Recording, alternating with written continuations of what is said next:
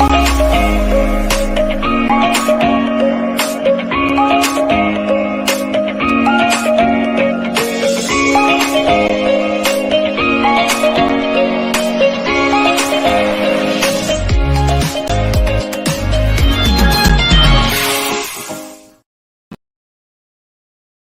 La gestación subrogada? La gestación subrogada es una técnica de reproducción asistida en la que una mujer accede a gestar el hijo de otra persona o pareja. Ya seas una pareja heterosexual con problemas para gestar, una pareja homosexual femenina o masculina, una mujer soltera o un hombre soltero, puedes conseguir formar tu familia gracias a la gestación subrogada. La gestación subrogada no está permitida en España, por lo que se tiene que llevar a cabo en el extranjero. Durante el proceso podemos contar con la ayuda de distintos profesionales. En primer lugar, los asesores en vuestro país de origen os facilitarán información sobre los pasos a seguir y os pondrán en contacto con los profesionales necesarios para realizar el proceso. En el país destino, estos asesores nos acompañarán durante todo el proceso. En segundo lugar, encontramos la agencia de donantes y gestantes. Se encargará de encontrar a la mujer que gestará a vuestro futuro hijo. Si es necesario, también os proporcionarán a la donante de óvulos y el donante de semen.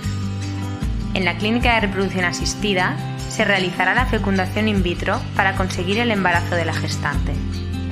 Por último, se debe contar con representantes legales que revisen los contratos de gestación subrogada y realicen todos los trámites para que el bebé pueda volver a casa de forma segura. Si se cuenta con la ayuda de expertos, la gestación subrogada es una buena opción para tener a tu hijo.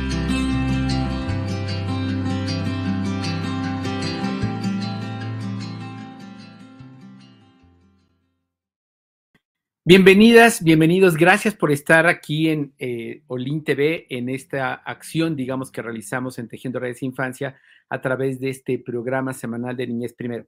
Y quiero agradecer muchísimo también a nuestras expertas invitadas el día de hoy para conversar de un tema que en la región comienza a tener más presencia. Eh, durante muchos años esto ha estado entre la ilegalidad, entre los debates eh, conceptuales jurídicos, pero particularmente con la guerra de Rusia contra Ucrania, se destapó a nivel mundial la conversación, reitero, no nueva ni, ni, digamos, eh, que no se hablara de ello, sino sobre todo alcanzó un carácter global de las granjas, literalmente, de mujeres jóvenes pobres que en Ucrania estaban gestando niños y niñas y que fueron de alguna manera conversación pública para rescatarlas y aparecieron ahí personajes que conocemos como parte de la industria, que lograron, eh, digamos, llevar esto a, la conversación para tratar de darle un carácter humanitario, cuando en realidad había cosas que mostraban, pues, temas eh, serios respecto a los derechos humanos de estas mujeres, pero también específicamente, y este es el motivo de este programa, los derechos de niños y niñas que están vinculados a esto que conocemos como vientres de alquiler, maternidad subrogada, o en este video de esta empresa que nos muestra varios de los componentes que están ahí.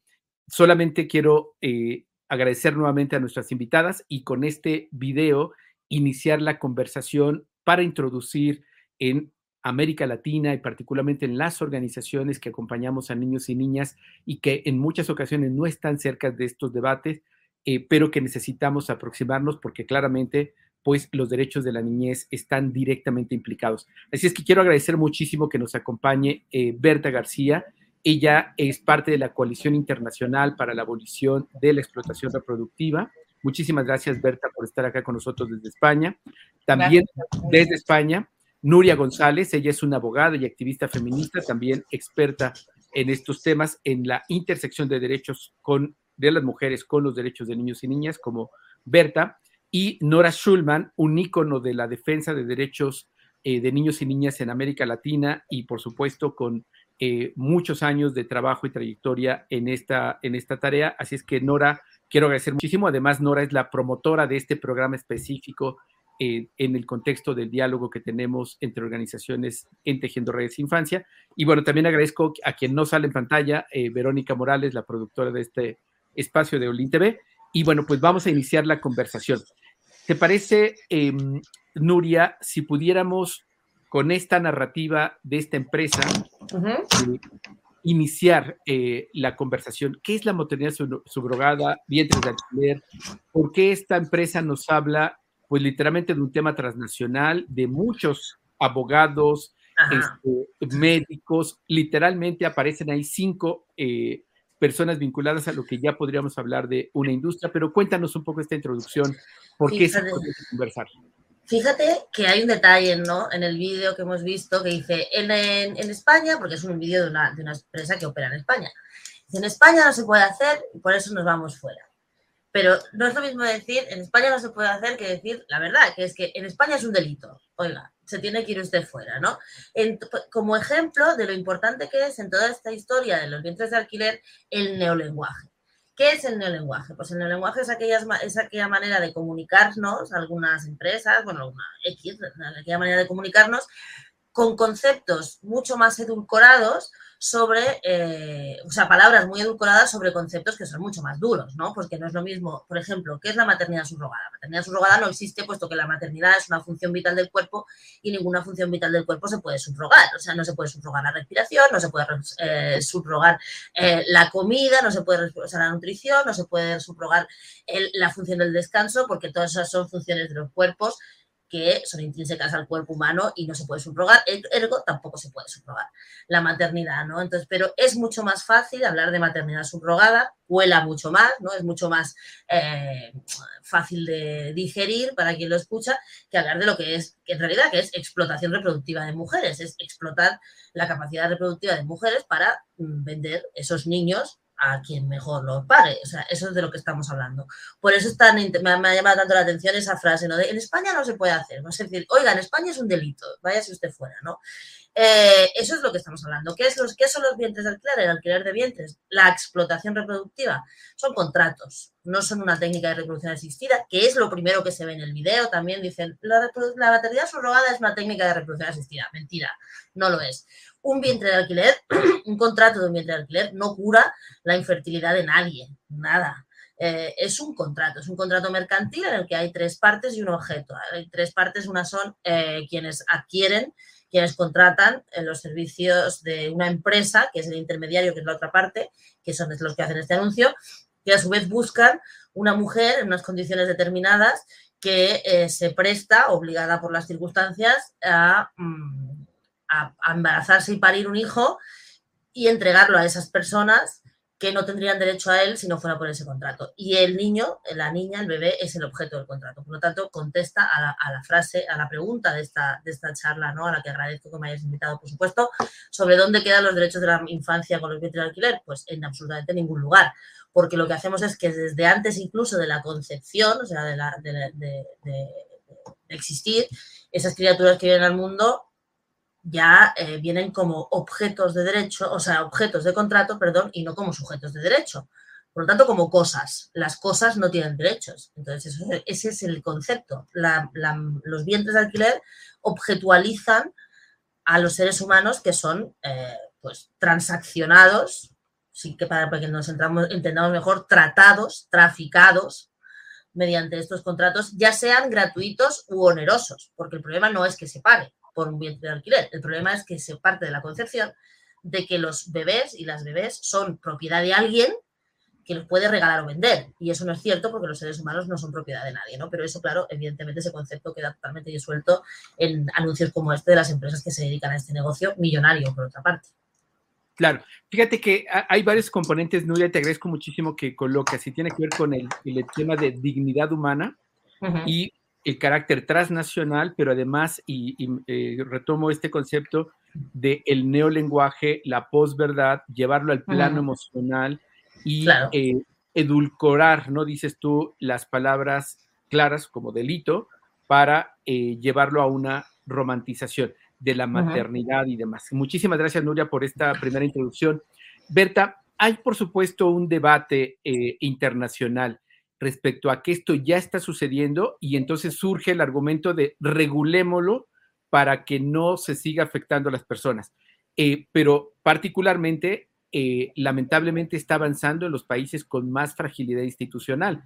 Hablamos de Ucrania, que destapa a nivel global este debate, pero en México lo tenemos ya hace tiempo, está sucediendo en otros países de la región y estas empresas o estas industrias están encontrando pues literalmente la oportunidad de llevarlo a, como negocio a otros países de la región y lamentablemente todavía no logramos que este debate alcance pues no solamente la protección de los derechos de las mujeres, eh, particularmente mujeres pobres, sino específicamente de los niños y niñas que, como explicó Nuria, en los hechos se convierten no en sujetos de derechos, sino en objetos de una eh, transacción comercial. ¿Cuál ha sido el trabajo que ustedes han estado haciendo, Berta, y, dónde, digamos, deberíamos de colocar los acentos en esta lógica de si regulación o no, o qué se hace, digamos? Por favor, Berta. Bueno, yo quiero revenir, eh, volver al, al, vídeo este promocional, porque si os habéis fijado bien, bajo un fondo rosita, eh, con una voz muy agradable, pues lo que se está es realmente promocionando, publicitando el prosenetismo reproductivo y ahí vemos a todos los agentes que intervienen en el prosenetismo reproductivo y vemos claramente cuáles son las personas explotadas en este negocio. Fundamentalmente, las eh, mal llamadas donantes de óvulos, porque en realidad no donan, también se los compran a ellos, a ellas se, los compran porque ellas tienen necesidad de vender esos óvulos, eh, y, se le, y sobre todo a las madres gestantes, o sea, eh, Luego están los donantes de esperma, que también es esperma comprado, por supuesto, pero no, eh, obviamente todo el mundo sabe que para obtener una muestra de esperma, bueno, pues no hace falta intervenir agresivamente sobre el cuerpo. entonces, bueno, ¿qué hemos estado haciendo desde mi organización, eh, Coalición Internacional para la Abolición de la Explotación Reproductiva? Eh, que se fundó en 2018, lo que estamos eh, tratando de hacer es intervenir tanto a nivel político como a nivel de calle, como a nivel argumentativo, mm, para frenar esta, esta, esta aberración, ¿no? Eh, frenarla y Además, hemos eh, elaborado un proyecto de convención, convención en el sentido de tratado, ¿no? De convención internacional para la abolición de esta práctica. Un proyecto de convención muy asesorado jurídicamente, técnicamente y que eh, algún día será firmado por y ratificado por todos los países del mundo como o mayoritariamente como en su día eh, se firmó eh, pues la, la, Convención Internacional contra la Esclavitud o la Convención Internacional por los Derechos del Niño, porque esto no, no, está abocado mm, al, al, fracaso, al, hundimiento. Los derechos humanos son progresivos, tienen que avanzar, es inevitable que avancen. ¿no? En este momento nos encontramos con un retroceso muy importante en este sentido, porque hay muchísima feminización de la pobreza agravada por la pandemia, por el COVID y agravada también por la, situación internacional que se vive ahora mismo eh, en un contexto mm, de guerra, digamos, eh, que nos involucra a, muchísimos países. Y, la pobreza de las mujeres pues es, lo primero que hay que resolver mm, desde las instituciones para que ninguna mujer se vea abocada a esta, a esta situación, a la situación de tener que llegar a venderse ella misma y vender a sus hijos, porque son sus hijos. O sea, lo primero que se mm, eh, pretende es mm, a través de, esa mentira de subrogar la, la gestación, de subrogar, mm, eh, de ceder la, capacidad reproductiva, estamos fomentando, están fomentando una mentira, ¿no? Y es que esas mujeres no son madres de, de los niños, esa es la mentira que se, que se fomenta cuando sí son las madres de, esos niños y de manera tan perversa que hacen creer incluso a esas mujeres que esos bebés que, dan, que traen al mundo no son sus hijos y, necesitan que ellas traguen esa mentira para, para no vivirlo de una manera dramática, más dramática aún de lo que, de lo que lo viven, ¿no? Gracias, Berta. Eh, hay eh, varios elementos que vamos a recuperar en, otro momento de esta conversación y eh, va precisamente en este debate que también es central verlo en el ámbito tanto internacional como normativo, pero sobre todo en este neolenguaje, decía Nuria, en esta posverdad de cambiar el sentido y que esto tiene un carácter perverso eh, porque obviamente estamos hablando de la dignidad, de las emociones, pero lo colocabas tú desde, desde el inicio, de la exclusión de mujeres pobres que se ven orilladas a este, a este tema, particularmente en los países con grandes ventajas de España hacia América Latina, hacia, eh, eh, digamos, quizás estos, estas zonas donde es, entre comillas, más barato, pero además donde lo permite la dinámica de, exclusión y de diferencias enormes que tenemos. Gracias, este, Berta, por ello y vamos también a escuchar más de lo que han estado haciendo en el ámbito internacional. Nora, por supuesto que nosotros a lo largo de, estos, de estas décadas y tú en, literalmente siendo un ícono de estas luchas en América Latina por los derechos de niños y niñas, están los temas de adopción, eh, de cuidados alternativos, y esto ha ido creciendo en la región. Platícanos un poco por qué es importante que quienes trabajamos en la agenda de derechos de niños y niñas nos actualicemos, pero sobre todo comencemos a tomar acción, porque pareciera que esto es algo que no está en nuestra agenda, porque esto es de la agenda feminista, porque esto es de la agenda médica. ¿Por qué necesitamos acercarnos desde quienes acompañamos a niños y niñas y sus derechos?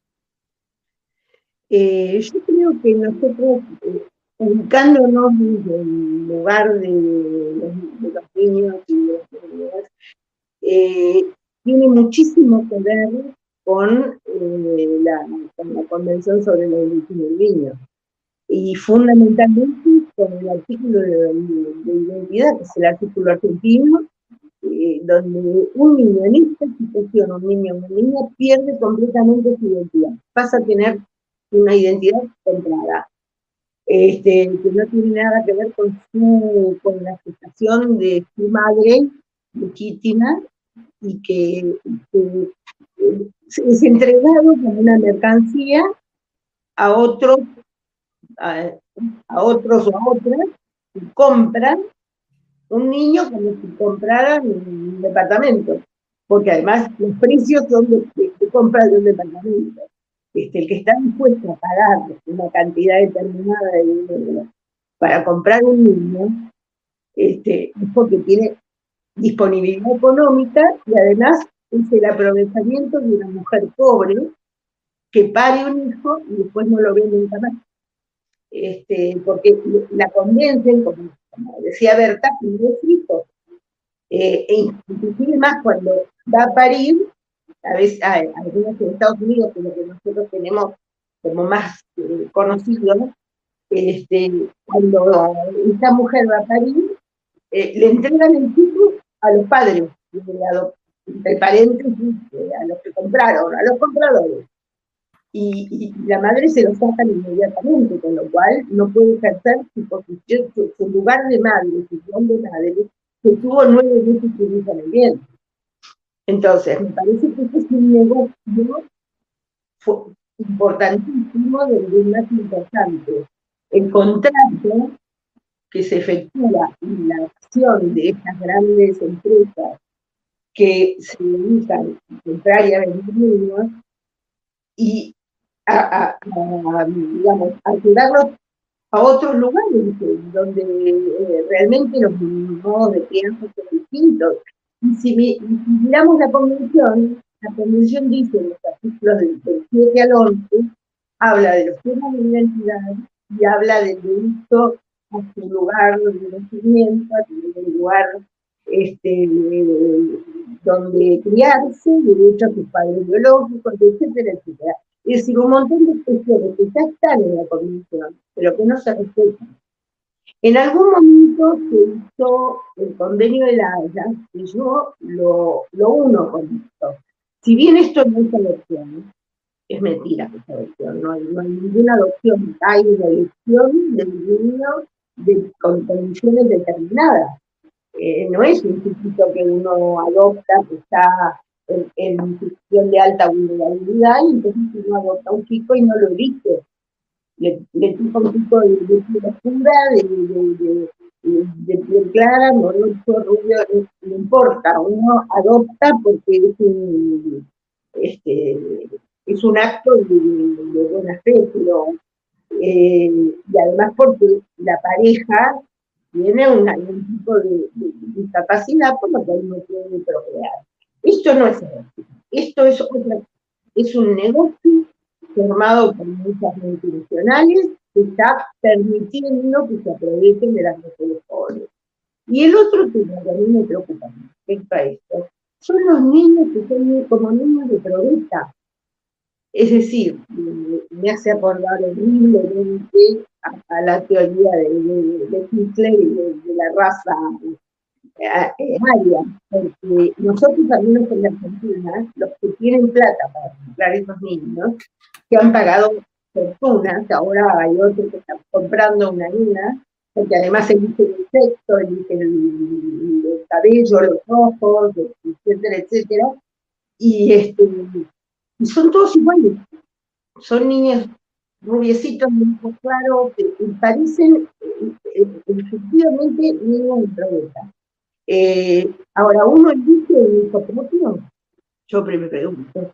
Si uno tiene que tener un hijo propio, elige que el chico le salga perfecto, eh, rubiecito, casi no es humano. No, uno, su hijo es como es.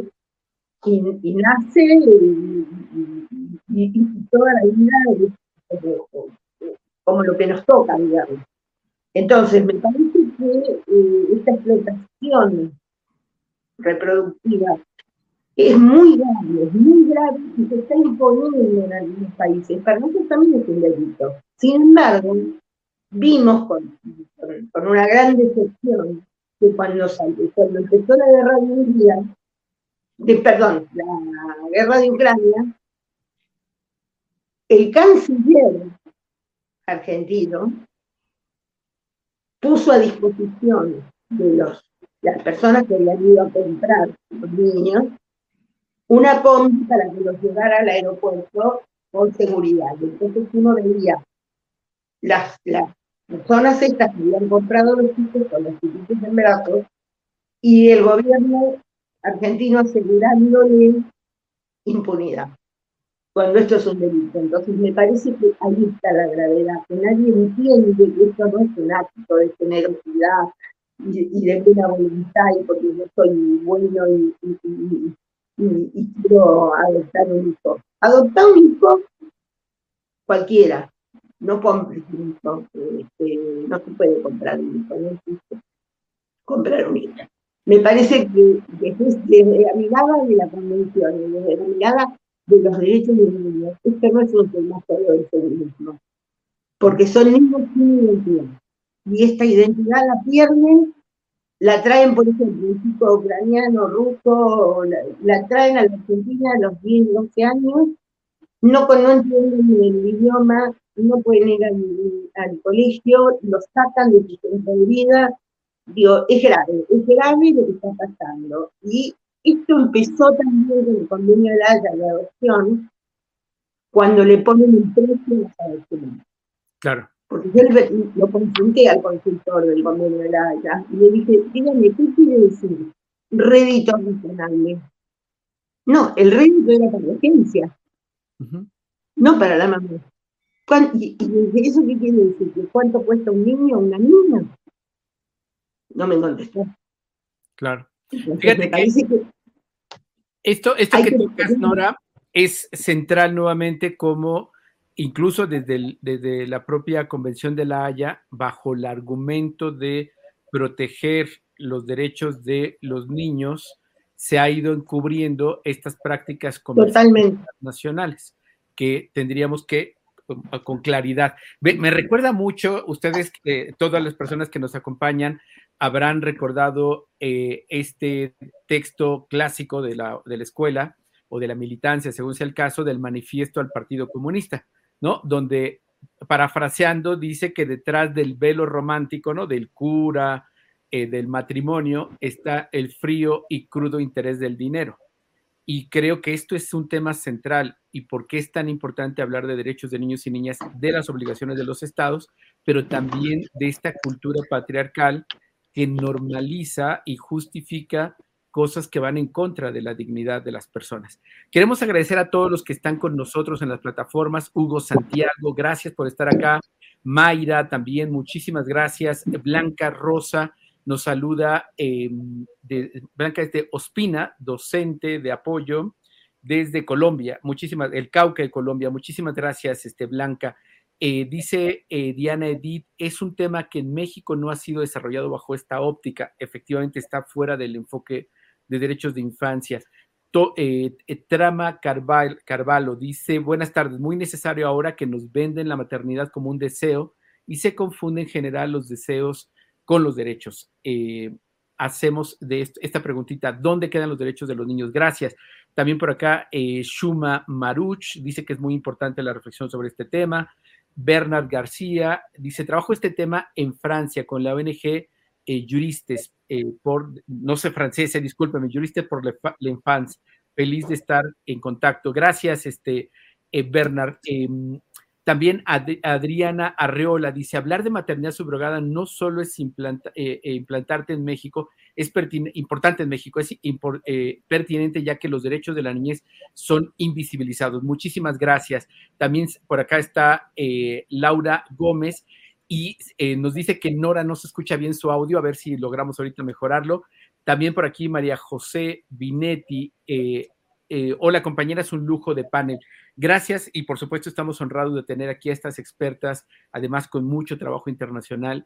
Vamos a ver un video de un reportaje que hicieron en un caso concreto en México que nos ilustra esto que tanto Berta como Nuria y Nora nos han contado y por qué es necesario conversar. Gracias, Verónica. Vamos a ver este video, por favor. Una mujer adinerada de 26 años, de un lujoso barrio de Mazatlán, Sinaloa, desea ser madre a como de lugar, pero tiene problemas para concebir. Ofrece 180 mil pesos a quien se deje meter un bebé. Sandra, de 22 años, escucha la propuesta. Sandra acuerda con la solicitante ser la madre subrogada. La solicitante acude a la colonia azteca para conocer a la mujer que tendrá sus hijas. Llega en una camionetota. Sandra firma el contrato por la gestión de un solo bebé, prepara su cuerpo tomando estrógenos, pero no recibirá dinero hasta que resulte embarazada. La solicitante le paga a Sandra un viaje a una clínica privada de fertilidad en Guadalajara, Jalisco. Luego le advierten que el embarazo podría ser doble. El contrato, sin embargo, nunca se modifica. Al volver a Sinaloa, Sandra renuncia a su empleo. Su primera prueba de embarazo resulta positiva. Tendrá gemelas, pero no pregunta si le pagarán más. Recibe el primero de nueve pagos de 15 mil pesos. Lo que resta de los 180 mil pesos lo tendrá cuando entregue a las bebés.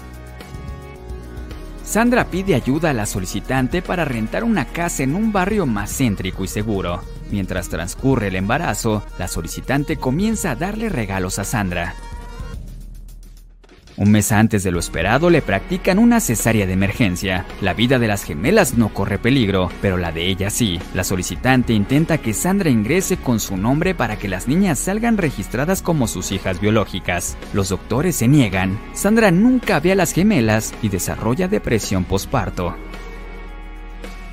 Sandra no recibe asesoría psicológica ni legal. Teme que ella y su esposo vayan a la cárcel por regalar a las niñas, al no hacer el trámite de gestión subrogada. Sinaloa es uno de los dos estados del país donde esta práctica está regulada. Le entregan el dinero restante. Por 3 mil pesos extras, le solicitan leche materna. Sandra ve por primera y última vez a las niñas. Con el dinero que gana, se muda junto a su familia a una mejor casa y paga sus deudas. Retoma su vida normal, aunque su hermano le deja de hablar y los vecinos murmuran. Sandra se siente señalada por su comunidad. Físicamente, Sandra aún tiene estragos del embarazo. En redes sociales descubre los riesgos a los que estuvo expuesta al rentar su vientre y jamás oponerse a nada. Piensa que fue muy ingenua, pero asegura que, de tener la oportunidad, volvería a hacerlo.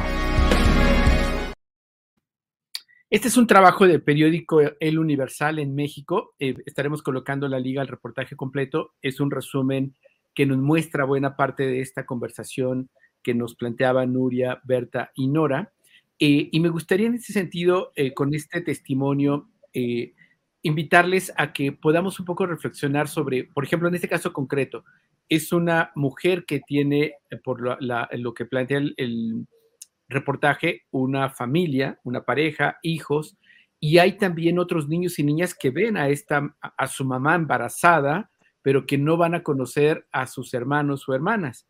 Pero además todas las condiciones de desventaja en las cuales se da esto, en el caso mexicano, Sinaloa y Tabasco lo tienen, es un debate que está en la Suprema, Corte de Justicia.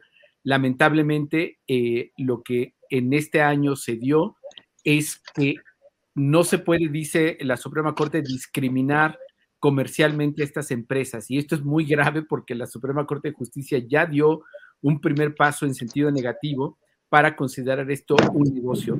Por supuesto, hay una especie de cantinfleo que tendremos que discutir con ellas y con ellos, pero que es central reconocer esto que ustedes explicaban al inicio, que es la desventaja económica, todas las irregularidades, la gran industria que está detrás de ello. Así es que me gustaría en sentido, Nuria, entrando más a, este apartado de los derechos de niños y niñas. Por supuesto, tú decías al inicio, pues aquí no hay derechos porque está existiendo una compraventa. Pero pensemos que ya están, porque se está dando. ¿Qué sucede con estos niños y niñas, su identidad? Hablaba también Nora de ello. Mm. Otros niños y niñas que están en el entorno y esta industria avasallante que va ganando espacios. ¿Dónde tendríamos que colocar las organizaciones, las personas que defendemos hecho nuestro foco? Por favor, Nuria, ¿cuál es tu opinión? Mira, antes de nada quiero situar eh, los precios que ha dado el, vídeo del Universal, porque hay gente que, nos escucha desde aquí, desde Europa, para que se sitúen un poco de lo, de lo, de lo que estamos hablando. ¿eh? Eh, cuando dice que recibió 180 mil pesos, estamos hablando de, que, de 8.600 euros aproximadamente y cuando le dice que por 3.000 pesos más le compra la leche materna, estamos hablando de 143 euros. Ese es el nivel de bajeza. O sea, 143 euros. ¿eh? Exactamente. O sea, fijaros, ¿no? O sea, incluso dice al final que eh, ella se, bueno, pues se siente engañada y demás, se siente que ha estado en riesgo, pero si podía, lo volvería a hacer. ¿Por qué? Porque obviamente no tiene alternativa. No tiene alternativa de supervivencia. La alternativa que se le da desde el Estado, en este caso desde Sinaloa, del Estado de México, es peor. ¿no? Esa es la base del tema. Entonces, cualquier negocio que se construye sobre la eh, pobreza femenina, sobre la desigualdad y sobre el abuso, pues obviamente no tiene absolutamente ningún derecho. Lo que ha dicho Nora antes, que yo ya de todas maneras lo voy a recuperar porque ha dicho una cosa que es muy importante, es que el primero de los derechos que se violenta, además del de no ser esclavo ni traficado, que eso está, ya, no, no que en la Carta de Derechos del Niño, está en la Carta de Derechos Humanos que todos los países han firmado, el no ser esclavo, que es exactamente eso, no ser traficado ni vendido ni regalado, es el de la identidad, ¿vale? Como bien ha dicho Nora, ¿qué es lo que tenemos que hacer nosotros en, esa, en ese, las organizaciones? Tener muy en cuenta que todos los derechos que son violentados, específicamente el derecho a la identidad, son derechos humanos, derechos fundamentales, derechos que, dan, que de ser violentados dan pie a delitos de lesa humanidad, que nunca prescriben, jamás prescriben. Ahora mismo, en Estados Unidos, como es el, primer país que empezó, el país neoliberal por excelencia, ya hay un par de generaciones de, niños y niñas comprados mediante vientres de alquiler que deben tener ahora entre 35 y 40 años, que ellos mismos se están organizando para demandar al Estado por no haber eh, protegido sus derechos de, niños, de no, ser, de no ser vendidos, de no ser regalados y sobre todo de, de saber quién son. Cuando hablamos del derecho a la identidad nos recuerda rápidamente y nos conecta con el tema de los niños robados que, muchos niños robados en España, por ejemplo, fueron a parar a México y a Argentina, niños robados en el franquismo, pero luego han seguido robando niños hasta bien entrados los años 90. ¿Qué pasa con esos niños? Que esos niños están han vivido una vida que no es la suya y a lo mejor luego se enteran de que han sido niños robados y el vacío, el, la desazón que te queda de haber vivido 30 años una vida que era mentira porque no era la tuya, pues es la misma sensación que van a tener estos críos. Sin embargo, en, este, en, el, en, el, en el caso de estos, de, estos, de estos niños y de estas niñas es peor, porque yo creo que en casi ningún caso, excepto en los que los compradores, los adquirentes hayan salido en la tele o en las redes y demás, a presumir de su, de su ilegalidad, eh, ninguno se podrá enterar. Esta es la diferencia fundamental que tenemos con la adopción. En la adopción se garantiza, los estados son los garantes de que esos niños adoptados, llegados un momento de la mayoría de edad o cuando ellos quieran, puedan saber quién, de, quién son, quién era su madre, quién era su padre, cuáles son las circunstancias de las que fueron adoptados, para poder saber cuál quién, quién son ellos y por qué están donde están, ¿no? Para, para tener una vida completa y una, y, una, y una vida mental sana. Este es un derecho, un derecho humano, repito, que la violación de este derecho da como consecuencia delitos de lesa humanidad que jamás prescriben, lo vuelvo a repetir para que las organizaciones que están trabajando en esto lo tengan claro, que cualquier, o sea, aunque se dé un caso de hace 40 años, jamás va a prescribir ese delito, eh, tenemos, yo para mí tenemos que poner el foco, porque cualquier parlamento, el Parlamento Europeo, cualquier tribunal internacional va a tener que dar la razón a contra, eh, una denuncia contra los estados que no están protegiendo a sus menores. Desde la asociación que yo represento, desde la escuela, ya pusimos una denuncia contra seis cónsules del Estado español que estaban inscribiendo niños a pesar de que el Tribunal Supremo ya había dicho que no se podía. Ergo, si se están inscribiendo niños, hoy se están inscribiendo niños y, el Tribunal Supremo ha reiterado su, su posicionamiento, Mm, no se está garantizando el derecho de la identidad de esos críos y de, esas, niñas y al revés, se está fomentando que se violen los derechos humanos. Pues para nosotros son, son delitos de lesa humanidad que son perseguibles en cualquier lugar e imprescriptibles. Muchísimas gracias, Nuria. Eh, yo creo que esto que nos dejas es central porque implica otra tarea que las organizaciones y, eh, digamos, incluso agregaría aquí personas cercanas a, a, esta preocupación, implica documentar para que tengamos la posibilidad de que esto llegue a instancias legales, porque también claramente esto se está, y creo que ahí, salvo la opinión de ustedes como expertas, es que la industria sí ha ido más rápido en el apartado legal, eh, tienen por supuesto... No, Juan, yo creo que la industria simplemente pasa del apartado legal. O sea, la ah, lo que ha hecho es aprovechar vacíos legales para desarrollar su negocio. Ellos no están amparados, es importante que esto quede claro, clarísimo, no están amparados por ninguna ley, por lo menos en el caso nuestro los españoles y las españolas que van a México, por ejemplo, o a cualquier otro país a explotar reproductivamente a una mujer, en nuestro caso la mayoría de gente iba a Ucrania, no están amparados por ninguna ley, por ninguna. Simplemente se les deja, por, un, por una instrucción del, Ministerio de Justicia, se les deja inscribir a esos niños en eh, los registros civiles que son como los, en los consulados del extranjero, pero no los ampara nada.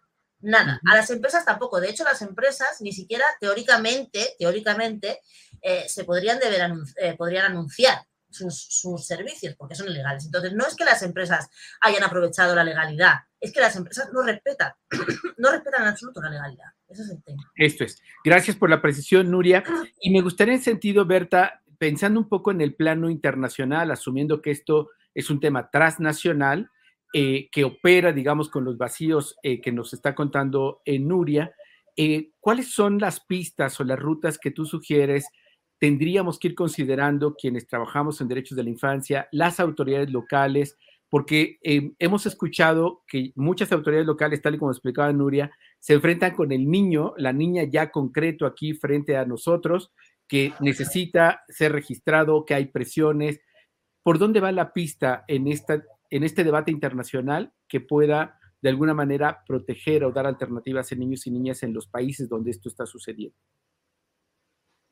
Bueno, en primer lugar, eh, debería ser perseguido como un delito, porque realmente lo que ocurre es que se legalizan determinados delitos, como es la venta de niños y niñas, se legaliza la alteración de la filiación, se legaliza el, abandono premeditado con alevosía de, de, un bebé que va a nacer eh, se legalizan muchos delitos. Entonces, mm, no vale decir, bueno, ya que está ocurriendo y se dan muchos abusos, vamos a legislarlo, porque esta suele ser la estratagema que siguen muchos gobiernos eh, para, bueno, vamos a legislar esto, ¿no? Eh, puesto que está ocurriendo, bueno, mire, es que también están ocurriendo los asesinatos, que también están ocurriendo eh, muchos robos, no vamos a legalizarlo, pues, no vamos a poner normas a los asesinatos y a los robos eh, para decir, mm, bueno, ya que ocurre, pues habrá que, habrá que poner normas, ¿no? Entonces, en primer lugar, lo que hay que hacer es perseguir perseguir el delito y no hacer como que no se ve para luego, mm, ah, hay que legislar. Eh, yo mm, soy así de mal pensada, pero creo que muy acertada, que, mm, y creo que cuando se recurre a, ese subterfugio de puesto que ocurre, vamos a legalizar, es que ahí están los tentáculos, los tentáculos de la industria, los tentáculos de la mafia, los que untan ¿eh? A, personas pues, muy influyentes en todos los ámbitos, en el político eh, y en el judicial, para que, para que, bueno, pues para que se eh, tolere o, se eh, legisle a favor de esta práctica. Y sobre los derechos de los niños y las niñas, qué deciros, puesto que estábamos hablando de ellos, pues es que pasamos por alto un, un, tema muy importante que son los, los hijos y las hijas de las, de las madres gestantes, porque a una madre eh, gestante se le va a exigir siempre como requisito previo haber tenido ya eh, hijos, hijos sanos. Es decir, esa mujer tiene ya, por lo menos, por lo menos, tiene un hijo o una hija, por lo menos. ¿eh? Y esos niños y esas niñas, hijos de las madres, entre comillas, gestantes, van a vivir en un entorno violento. Eh, ¿Por qué digo violento? Bueno, pues porque ven la barriga de su madre crecer, pero a ellos también se les exige desapego emocional mm, durante el embarazo de su madre. Tiene que pensar que ese bebé que vendrá al mundo no es su hermano, no es su hermana. Es algo totalmente perverso y psicológicamente violento eh, un día tendrán que ver eh, salir a su madre de casa y la verán volver eh, sin la barriga y sin el bebé. Y seguramente se harán muchas preguntas sobre su propio lugar en la familia y en el mundo. Y como esta práctica, además, viola el derecho a la reagrupación familiar, esos niños, esas niñas, nunca volverán a, recuperar a su hermano o, a su hermanita nacido de esa práctica. Entonces, me parece que psicológicamente, con estos niños que ya son, que son, que son ya creciditos, hijos de la, de la mamá, eh, se, está, se está cometiendo con ellos realmente una, violación de derechos humanos, que es la, el derecho a vivir en entornos exentos de violencia. Y, fíjate que esto que tocas, te agradezco muchísimo, Berta, que le pongas énfasis, porque además yo agregaría el derecho a vivir en familia. Es obvio que un bebé que está en el vientre es parte de tu familia, interactúas con él. Estoy pensando en un niño y una niña que juegan, que hay toda esta dinámica y efectivamente eh, la desaparición de su hermano eh, en términos culturales, ¿no? Eh, pues claramente tiene una profunda afectación. Muchísimas gracias por estas aproximaciones. me gustaría, si les parece, antes de escuchar a Nora, que escuchemos al presidente de la Suprema Corte de Justicia de México, el ministro Saldívar, que tiene un video específico de esto porque ha sido un debate. Y solamente vamos a presentar un fragmento por esto que estamos conversando. Eh, hay esta tentación en muchos, incluso, y aquí eso es un tema que me gustaría también escuchar su opinión, porque hay algunos eh, colegas que se, definen feministas que consideran que esto forma parte de los derechos de las mujeres a decidir sobre su cuerpo. Y lamentablemente esto es una narrativa que está presente en algunos intentos de legislación y lo comento porque el ministro Saldívar eh, se trata de colocar como un ministro cercano a los feminismos. Vamos a escuchar un fragmento de, su disertación que está disponible en internet y me gustaría con esto ir a la última parte del programa para encontrar algunas, digamos, los debates necesarios, pero también lo que podemos comenzar a hacer en nuestros países, en América Latina y el Caribe. Eh, vamos entonces, Verónica, a escuchar este, al ministro Saldívar, por favor. Mi crítica más importante al proyecto consiste en que desarrolla la gestación subrogada únicamente desde la perspectiva de los derechos reproductivos y sexuales, dejando de lado y por tanto invisibilizando otro tipo de derechos involucrados, como lo de las mujeres gestantes que han sido víctimas de prácticas violatorias de su salud, dignidad e incluso libertad personal, y los de las niñas y niños nacidos bajo estas técnicas, cuyo interés superior debe ser reconocido como el punto de partida de cualquier regulación. Las técnicas de reproducción asistida han sido un avance significativo en el ejercicio de los derechos reproductivos, pero la gestación por sustitución en ocasiones conlleva prácticas abusivas que se encuentran bien documentadas y que este tribunal pleno no debe desconocer a la hora de fijar el parámetro de validez aplicable. Por ello, es sumamente importante que el marco teórico sea complementado a fin de abordar tanto los derechos de los padres intencionales como los de las niñas y los niños nacidos bajo esta técnica y los de la mujer gestante. En específico, la consulta debería incorporar los pronunciamientos de la Corte Interamericana de Derechos Humanos, del Comité para la Eliminación de la Discriminación contra la Mujer, del Comité de los Derechos del Niño y de la Relatora Especial sobre la venta y explotación sexual de niños relevantes en la materia.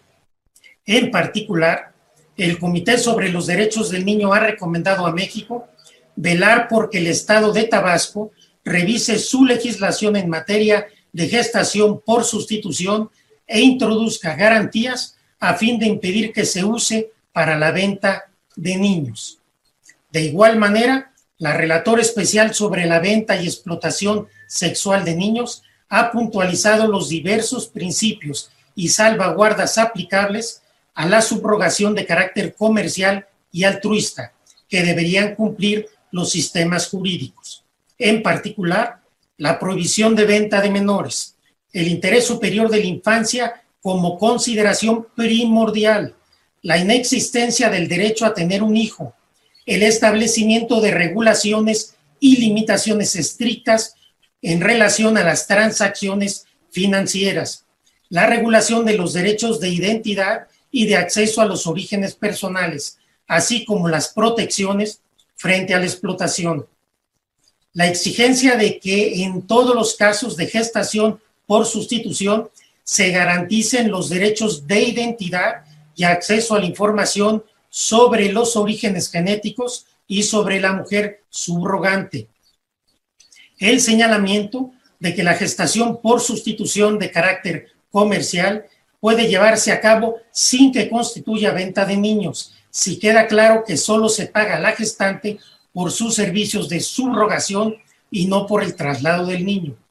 De igual manera, la gestación por sustitución de carácter altruista debe estar debidamente regulada, para impedir la venta de niños, exigiendo que todos los reembolsos y pagos a las madres gestantes y los intermediarios sean razonables y estén debidamente detallados, además de someterse al examen de los tribunales y otras autoridades competentes. Tanto el Comité CEDAWI como la citada relatora se han pronunciado en el sentido de que la regulación de la materia no debe llevar a la criminalización de las mujeres subrogantes. Además, debe tomar en cuenta las relaciones desiguales de poder entre las partes, especialmente la débil, la débil posición de las gestantes, a fin de evitar que sean víctimas de explotación, coerción, discriminación o violencia. Al respecto, la relatora ha indicado la necesidad de garantizar el consentimiento voluntario e informado de las madres subrogantes, la preaprobación de los contratos de gestación antes del embarazo, los exámenes de idoneidad de los aspirantes y las determinaciones individualizadas del interés superior del niño con posterioridad al parto. Todos estos estándares y documentos deberían recogerse en este primer apartado del proyecto para dar mejor cuenta de la complejidad del fenómeno que estamos abordando y para no pasar por alto los derechos de todas las personas que intervienen en este complejo proceso. Al desarrollar los derechos reproductivos y sexuales, la consulta no recoge adecuadamente los estándares de la Corte Interamericana que son vinculantes para México. Bueno, eh, este es un video de más o menos 10 minutos que mi colega Verónica hizo una pequeña edición y eh, me gustaría escuchar inicialmente a Nora porque notan esto que decía al inicio Nuria respecto al uso del lenguaje, o sea, se habla de los derechos, pero se habla de contratos, pero se, o sea, es una cosa impresionante porque esto, eh, y, colocamos aquí al ministro Saldívar por su alto nivel, digamos, de impacto en este país, pero tiene que ver con el debate que se tiene eh, claramente en torno a cómo esto, y aquí parafraseo a María Elba, dice, creo, gracias que está aquí en, comentándose en YouTube, dice, creo que es una nueva faceta del colonialismo, se debería de ver como una nueva explotación colonial. Eh, también nos dice Trama Carvalho, tiene razón María Elba, ya he escuchado llamarlo colonialismo reproductivo, me parece un concepto acertado. Eh, bueno, Manuela Cebes agradece, dice que está bastante bien.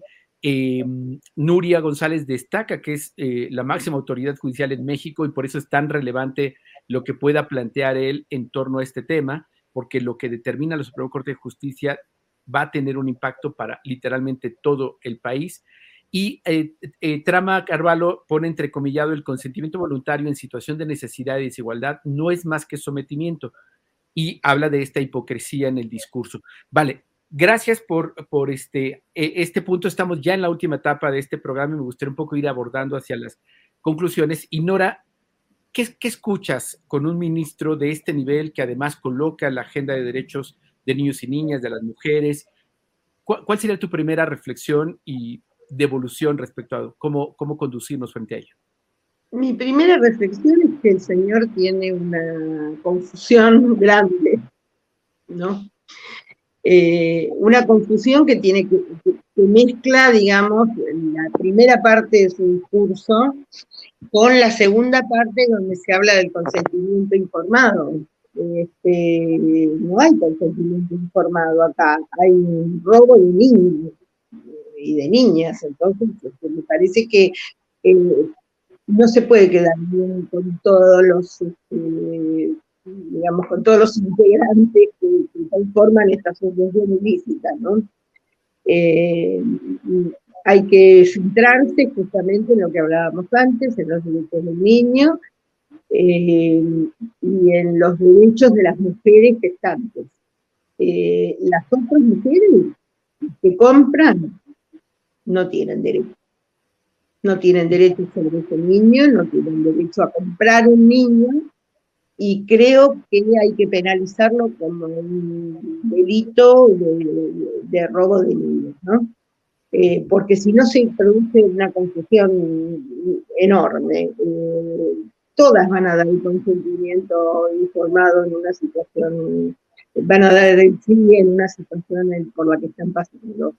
Este, entonces me parece que hay que, hay una equivocación en eso, que hay que tomar la primera parte como el tema del interés superior del niño, los derechos, la identidad, este, y, y instruir un poco acerca de la segunda parte del discurso que tiene que ver con justamente el consentimiento de la madre y todo lo que nombró en ese discurso. Hay, hay confusión. Y yo creo que sacar una ley en esas condiciones va a tener todavía más problemas y más confusión de la que, de la que se produce en esta situación, ¿no? donde hay una apropiación de esto. Claro. Muchísimas gracias, Nora. Eh, gracias por todo tu trabajo y obviamente por provocar este, este programa y esta conversación que inicia y confiamos que esto pueda ir ampliándose sobre todo porque esto lamentablemente suele ir dándose en toda la región. Eh, gracias. Vamos a, escuchar entonces a, Nuria y a Berta también hacia el final del programa.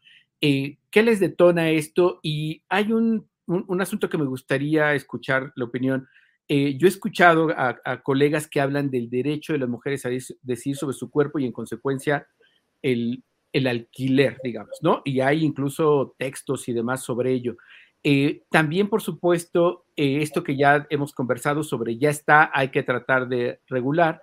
Y me gustaría, si tienen ustedes también oportunidad, cuando hay, ya lo mencionaba Nora, la coalición de derechos, el derecho del, en este caso el interés superior de la niñez, pero esto que Nora es precisa, no hay derecho humano a comprar una persona, ¿no? Ni cuerpos, ni cosas por el estilo. Pero eh, decían, Berta, también que en estas, perdón, Nuria, que en estas eh, confusiones o vacíos de ley se cuela la industria. Pero vemos que en países como México y otros ya se está avanzando hacia legislaciones que podrían convertirse en territorio terrible para que industrias criminales lo aprovechen, como suele ocurrir. Así es que, eh, Nuria, tu, cierre, digamos, este programa y reflexión sobre ello. Mira. Eh, a Berta, gracias, Nuria. Yo, creo que el ministro los únicos derechos que pretende, eh, consolidar son los derechos del consumidor. ¿no? En este caso, el consumidor de, mujeres y de niños. No hay ninguna manera de regular los vientres de alquiler que no sea su prohibición total y absoluta que respete los derechos humanos de los niños y de las mujeres. Como bien ha dicho Nora, la mujer o el hombre que compra no tiene ningún derecho. Solo tiene el derecho a ser procesado por comprar niños y explotar mujeres, no hay más. El derecho a ser padres no existe. Existe el deseo de ser padres y está muy bien y es muy legítimo, pero ese deseo no se puede convertir en derecho, puesto que los derechos se tienen que garantizar. Y la única manera de garantizar el derecho de ser padre sería que el Estado, el que fuera, pusiera a disposición de todos los ciudadanos y ciudadanas mujeres que les parieran en el momento que ellos quisieran, ¿no? Y esto obviamente es una, sería una explotación reproductiva a nivel eh, público, ¿no? Como un servicio público. Esto no se puede, esto no se puede permitir. Todo el discurso del ministro Zaldívar es lo que he dicho yo al principio, ¿no? Una mezcla de bonitas palabras, incluso, incluso acogiéndose a pronunciamientos de la CEDAW, que por supuesto decían todo eso para argumentar que, que los vientres de se tienen que prohibir. Eso es lo que le ha faltado añadir al discurso al ministro Zaldívar, ¿no? Eh, como decía Elba, esto no es que sea colonialismo reproductivo, esto es la última frontera, eso de, de, lo que ya se ha hecho, es lo último que queda, es el extractivismo. ¿Qué les queda a los países ricos por extraer y por explotar de países como México, como Ucrania, de países más pobres a los que hemos ido siempre y nos hemos traído todo lo que hemos querido? La salud de sus mujeres la fertilidad de sus mujeres, a sus niños y a sus niñas. Entonces, un país como México no debería permitir que el extractivismo colonial siguiera paseándose a sus anchas, en este caso ya con lo último que queda, que es con la salud de, sus, de las mexicanas y con la vida de los, de los niños mexicanos y de las niñas mexicanas. Esto parece que al señor eh, Zaldívar y a toda la industria del vientre de alquiler obviamente no le importa. No les importa absolutamente nada porque lo que les importa es el negocio que hay detrás. Cuando dice el ministro Zaldívar que hay que garantizar los derechos de los padres de intención, los padres de intención no tienen derecho absolutamente a nada. A nada. Porque de hecho nadie es padre de intención. Lo que son es contratantes. De hecho, lo que son es tratantes. Porque los bienes de alquiler son trata. Y, aprovecho para cerrar, no me quiero ir sin traer a colación la iniciativa legislativa que se está llevando a cabo en, las cámaras, en la Cámara de Representantes de México, tanto en el Senado como en la Cámara Federal de Diputados, eh, impulsada por la, por la diputada Beatriz Rojas y por el senador José Narro, en el que se pretende, y creo que ese es el camino, declarar los vientres de alquiler como un de, una, una, forma más de la trata de personas. Ese es el camino en México. En México, un México feminicida, un México que tiene auténticos problemas de los, con los derechos humanos de sus mujeres, donde hay 10 asesinadas al día. Que se sepa un país que conozco bien y no me lo han explicado. Entonces, ese es el camino, esa iniciativa que se ha puesto en marcha es el camino que hay que legislar. Hay una cosa, hay una cosa que sí tenía razón el ministro Zaldívar, que es el que ha recogido el pronunciamiento de la ciudad, que es que no hay que criminalizar a las madres gestantes, o sea, a las madres, porque la madre es la que pare, la otra no es madre. Y eso es una cosa en la que hay que tener muchísimo cuidado, porque con la legislación actual o con algún tipo de legislación que se pueda llegar a dar, es posible que las madres que se hayan prestado a hacer vientre de alquiler, ya hemos visto, por todas las circunstancias que sean, eh, acaben también procesadas, cuando por supuesto no es la misma situación ni es la misma circunstancia y además se ha permitido, el Estado ha permitido que sean explotadas reproductivamente bajo, sus, bajo sus ojos, bajo sus leyes y bajo su administración. Por lo tanto, esas mujeres son víctimas de trata, igual que lo son los niños y las niñas que finalmente son vendidos, regalados y al final tratados. Por lo tanto, apoyo total a la iniciativa legislativa que se está llevando a cabo en las cámaras de, México para que se, penalice los bienes de alquiler como trata de personas y protección total a las mujeres que se han visto en esa situación. Eso para cerrar. Gracias, eh, Nuria, muchísimas gracias, además por la cercanía con lo que está sucediendo en México. Berta, cerramos contigo. ¿Cuál sería tu conclusión, tu llamado? Y bueno, quisiera agradecer muchísimo todos los comentarios que están en las plataformas, a Trama, Carvalho, eh, también a Adriana, a eh, Minut Arras, también a los colegas de la autoridad local de DIF Ometepec Guerrero en el sur de México. Muchísimas gracias por todos sus comentarios, sus aportes. Y pues cerramos contigo, Berta, agradeciendo profundamente a Nora, a Nuria y a ti, Berta, como expertos internacionales en, este, en esta conversación que confiamos pues continúe eh, más adelante. Gracias, Berta. Pues eh, mira, a mí lo que me parece el discurso del ministro Zaldívar es un patchwork de, conceptos y de, conceptos contradictorios uno tras otro, son contradictorios entre sí.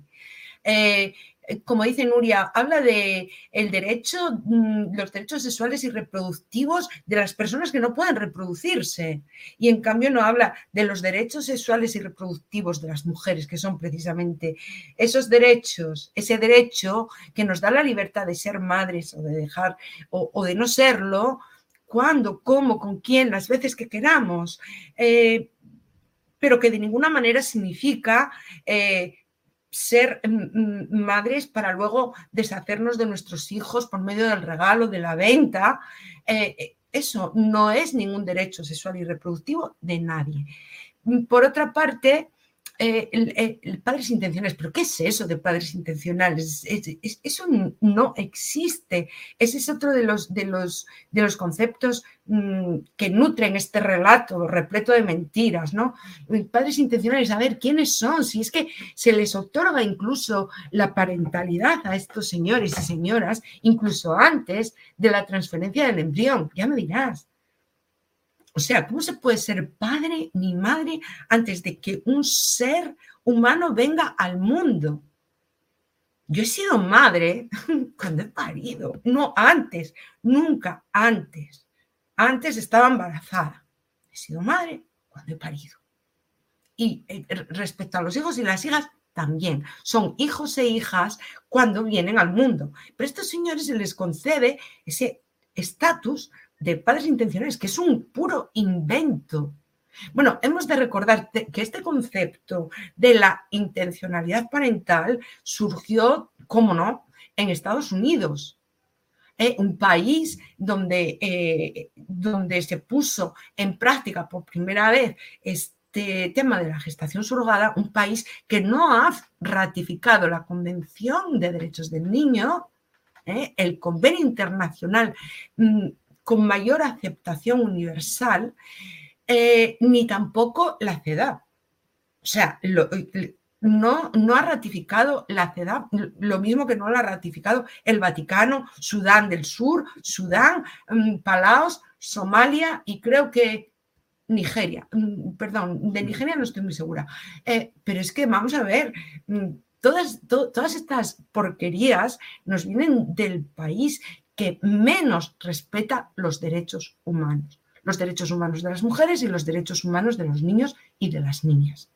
Y que de un plumazo ahora acaban de cargarse el derecho de las mujeres a interrumpir voluntariamente el embarazo con todas las mm, tragedias que van a, que van a venir mm, de esa decisión, y sin embargo se siguen permitiendo los abortos forzados, porque son abortos forzados, lo que ellos llaman, eh, ¿cómo se llama? Eh, reducción embrionaria. O sea, que lo deciden los compradores. Porque cuando a una mujer le, le, transfieren varios embriones y esos embriones se implantan y, fructifican, si a los compradores le parece que son demasiados, dos o tres, provocan abortos forzados en la mujer. Pero como no es ella la que lo decide, pues entonces mm, parece ser que no, que no contraviene ninguna, ninguna, ninguna legislación. Si la mujer decidiera ella misma abortar, no podría, en ningún caso. Ya hay eh, siete países, siete estados que han prohibido totalmente la práctica de la interrupción voluntaria del embarazo en, Estados Unidos, entre ellos Texas, que sigue permitiendo las reducciones embrionarias, es decir, los abortos forzados en mujeres embarazadas, em, para esta práctica, para vender a sus hijos. Es que son tantas las cosas mm, eh, que ha ido, mm, iba a decir vomitando, no, diciendo este señor eh, Zaldívar, que esto da para un monográfico realmente, ir desmenuzándolas todas y decir, pero ¿qué me está contando? Bueno, eh, en definitiva, lo que viene a decir este señor es que, puesto que está habiendo eh, esta práctica en la que se dan muchos abusos, pues hay que regularla mejor. Claro, sí, sí, sí. Pues te agradecemos muchísimas, muchísimo. Es lo que viene a decir él. Es el subterfugio típico. Efectivamente, como lo han planteado. Pues muchísimas gracias, Berta, Nuria, Nora, por esta conversación tan rica. Gracias a todas las personas que han estado comentando, que han estado mirando. Recuerden, les invitamos a regalar este programa.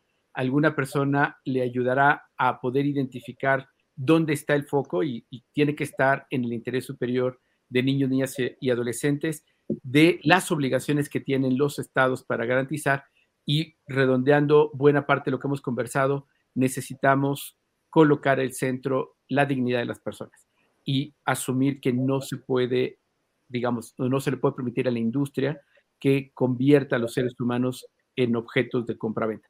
Muchísimas gracias, les mandamos fuerte abrazo y nuevamente gracias. Eh, gracias a todas y a todos ustedes. Gracias, Vero, por toda la producción y el acompañamiento técnico. Gracias. Gracias.